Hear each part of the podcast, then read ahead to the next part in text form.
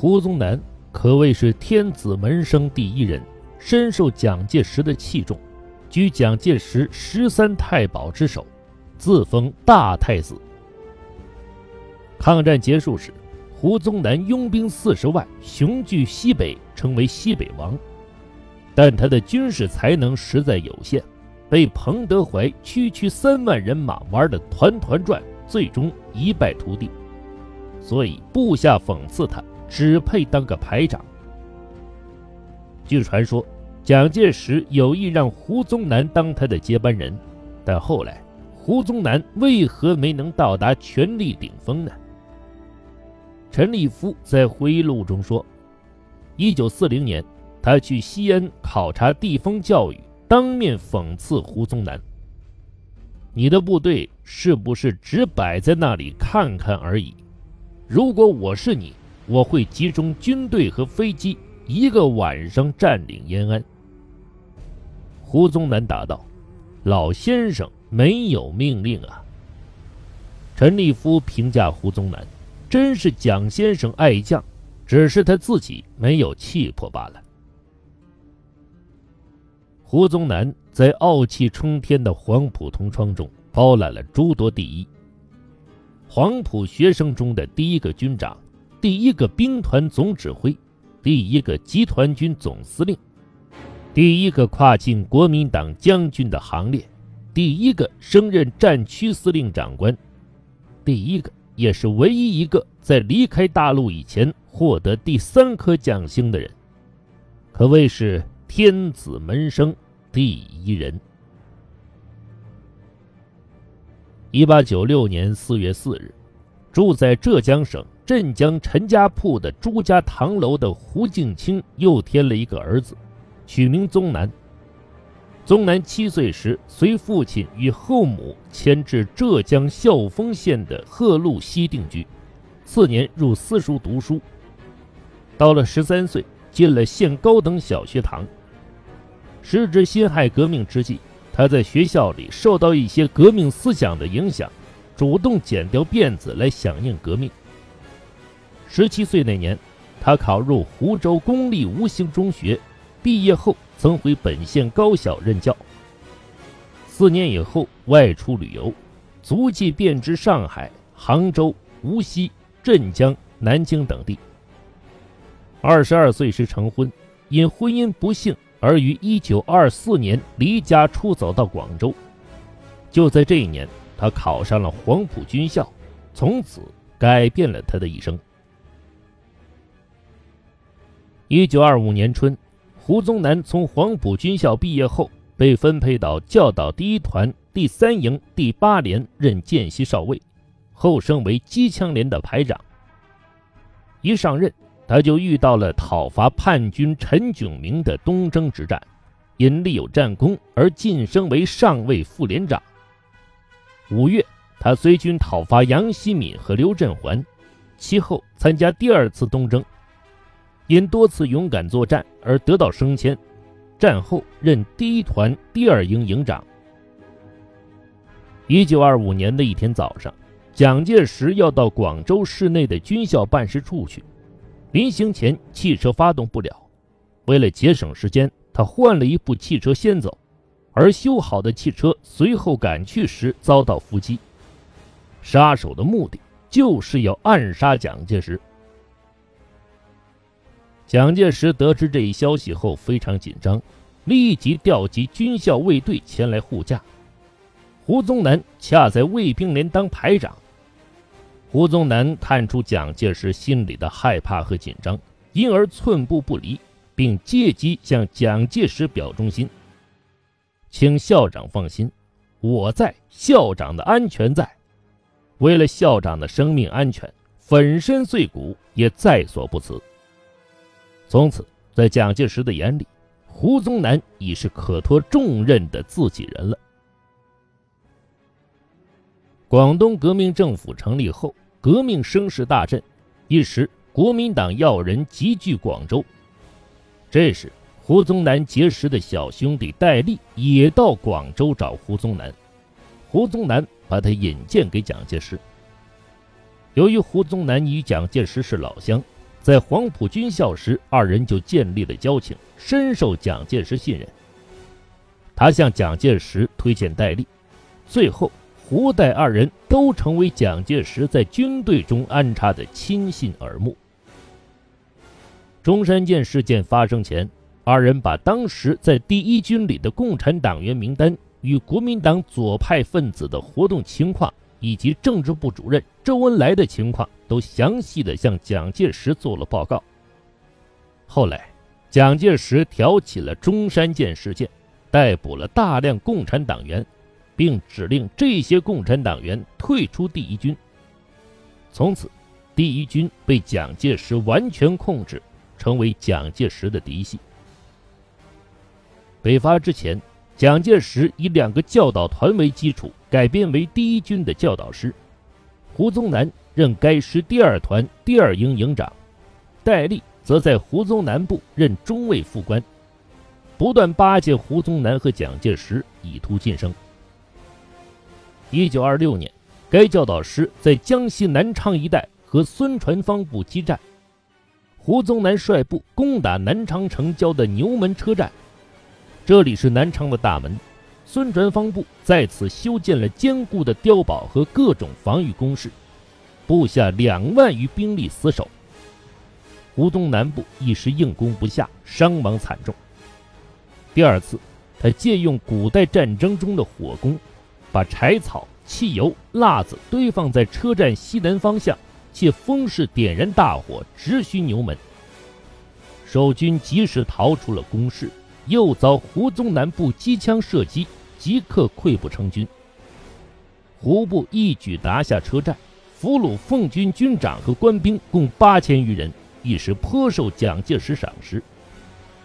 此役之后，教导师改为第一师，隶属东路军系列，与第二师、二十二师一同东进。收浙江、克上海、取南京，胡宗南皆有卓越战功。一九二七年五月，胡宗南晋升为第一师少将副师长，成为黄埔系学生中第一个荣升将军官衔的人。接着，北伐军继续前进，第一师北上攻打蚌埠，恶战多日，终于以惨重代价克服该城。胡宗南。荣升为第二十二师师长，不久又因蒋介石将部队进行整编，第二十二师改为第一师第二旅，胡宗南则改任旅长，师长是刘峙。中原大战时期，第一师与冯玉祥、阎锡山部作战，刘峙任总指挥。第一师副师长徐廷瑶负伤后，由胡宗南代理师长。胡宗南率部沿陇海线迎战冯玉祥主力孙良诚部队。孙良诚素以彪悍著称，又善战。胡宗南用死缠战术咬住孙部不放，每至一处，则以大量兵力围歼，吓得孙部望风披靡，以致其他部队都诈称是胡宗南的第一师来攻打孙部，弄得孙良诚不知胡宗南有多少人马。一时，胡宗南的第一师声名大振。此事传到蒋介石处，自然大受褒扬。还是我的第一师能打仗。因此，十一月大战结束后，胡宗南正式升为第一师中将师长。一九三二年三月，胡宗南、贺中涵、戴笠。汤泽等参与组织立行社和复兴社，胡宗南居蒋介石十三太保之首，以黄埔系大太子自诩，可见蒋氏对他的器重。胡宗南在国民党军队中升官之快、权位之高、受宠之重，几乎无人能比，但他在战场上的表现却让人大跌眼镜他的部下。吃尽了胡宗南瞎指挥的苦头，讽刺他只配当个排长。胡宗南曾被称为西北王，以最高军衔领兵四十万占据西北一地，其他将军没有人能有此殊荣和兵力与他相比。但这个光环不是他自己打出来的，而是蒋介石以高官和重兵相委给他戴上的桂冠。因此，当其损兵丢官后，西北王就自然成为一个笑话。后来，要不是转眼间把四十万军队玩完，还差点成了西南王。从军事角度来评价，胡宗南是一个不懂战略、没有战功的失败将军。知己知彼，百战不殆。胡宗南一生指挥过许多次战役，打仗前他也经常提这八个字，可枪声一响就忘得一干二净。所以，他打的败仗多，打的胜仗少。国共分裂后，共产党在鄂豫皖建立了根据地。在张国焘、徐向前的指挥下，粉碎了蒋介石的多次围剿，一度威胁到武汉的安全。一九三二年六月，蒋介石调动四十万大军对鄂豫皖根据地再度进行围剿。河口镇一仗，胡宗南被徐向前一举歼灭两个团，一开始就输给了徐向前。但由于中央被胜利冲昏头脑。在强敌压境的情况下，不采纳徐向前避敌锋芒的意见，决定攻取麻城、黄陂，会师武汉去饮马长江。结果很快陷入国民党军的三面夹击中。胡宗南的第一师与李思硕的第八十师在河口镇以东再次与红军相遇。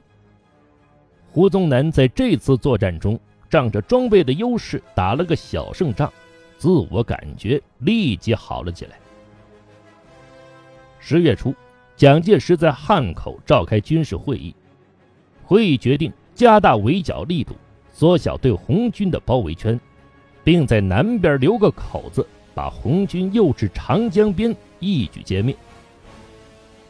在会上，各将领均赞同蒋介石的意见，唯独胡宗南提出异议，认为红军不会轻易上当。极可能越过马鸿逵防守的平汉路，进入大洪山。蒋介石并不重视胡宗南的意见，最后勉强同意把胡宗南的第一师派往加强该县的围剿。结果，胡宗南的部队还没到，红军两万多人果然越过平汉路马鸿逵的防区，进入大洪山，跳出了包围圈。红军的这一行动。给了胡宗南判断如神的声誉，从此蒋介石认定胡宗南是一个军事天才。其实，胡宗南的那点判断，得自于他在河口镇一仗俘虏的一个红军的作战参谋。